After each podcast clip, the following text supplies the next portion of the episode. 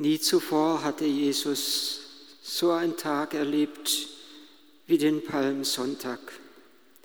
Nie zuvor hatte er so einen Jubel erlebt der Menge. Und er lässt es zu, dass sie ihm zujubeln. Schon einmal waren sie gekommen, um ihn zum König zu machen. Es war nach der wunderbaren Brotvermehrung. Und Jesus hatte sich zurückgezogen allein auf den Berg.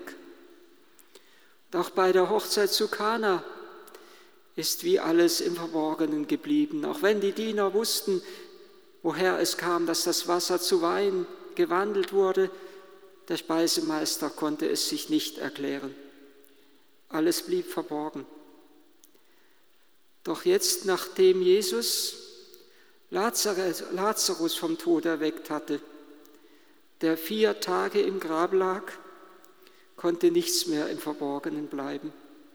Und Jesus erlaubt es, obwohl es ihm bange sein muss ums Herz, wenn er weiß, was wenige Tage darauf folgen wird.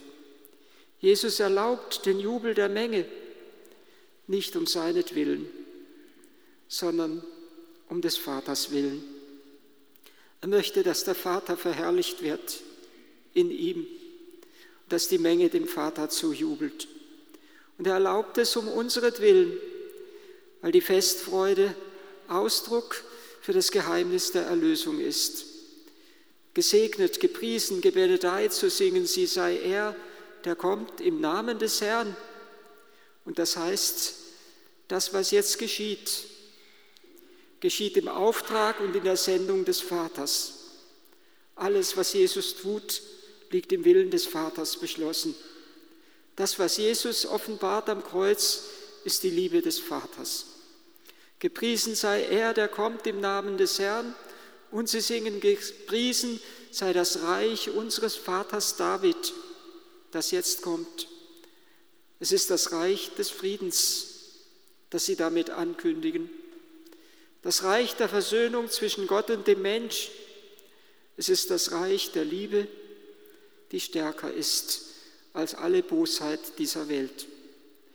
Und deshalb geht auch der Blick während dem ganzen Passionsgeschehen nicht nur auf Jesus, den Bräutigam, der Vermählung feiern möchte mit seiner Braut der Kirche, sondern unser Blick geht immer auch auf die Braut.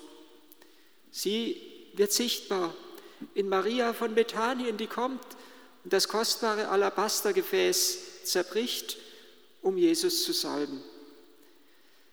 Es wird aber auch da schon deutlich, dass in dieses Geheimnis der Braut ein Bruch hineinkommt. Und diese Dramatik zieht sich durch das ganze Passionsgeschehen hindurch. Sie lehnen sich auf gegen das, was Maria von Bethanien tut.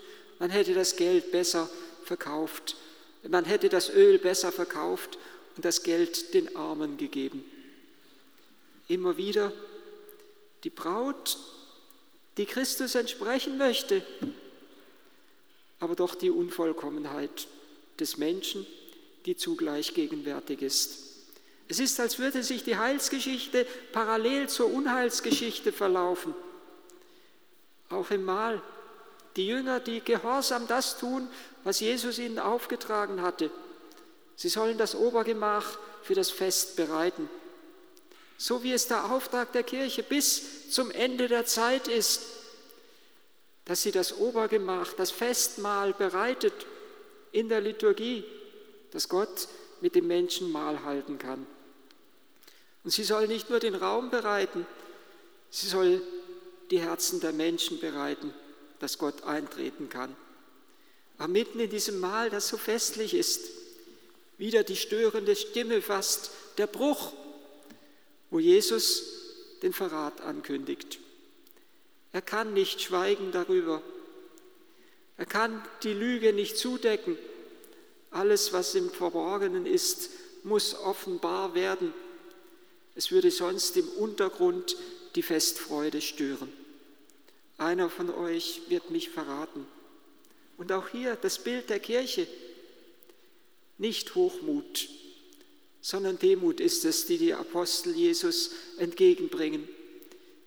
Nicht Verachtung des einen, sondern eine Gewissenserforschung löst es aus für alle. Bin ich es etwa, Herr? Nicht Selbstsicherheit, sondern Demut, die fragt, ob nicht auch ich bereit wäre, ihn zu verraten. Das Geheimnis der Kirche, die Kette, die geschlossen war in den Aposteln, die geschlossen hinter Jesus hätte stehen sollen, zerbricht. Mit dem einen, der verrät, mit den anderen, die schlafen am Ölberg, mit dem dritten, der Jesus verleugnet. Und auch im Schlaf am Ölberg kommt es in dramatischer Weise zum Ausdruck, in welche Einsamkeit Jesus hineingeht. Er fragt Simon, Simon, du schläfst.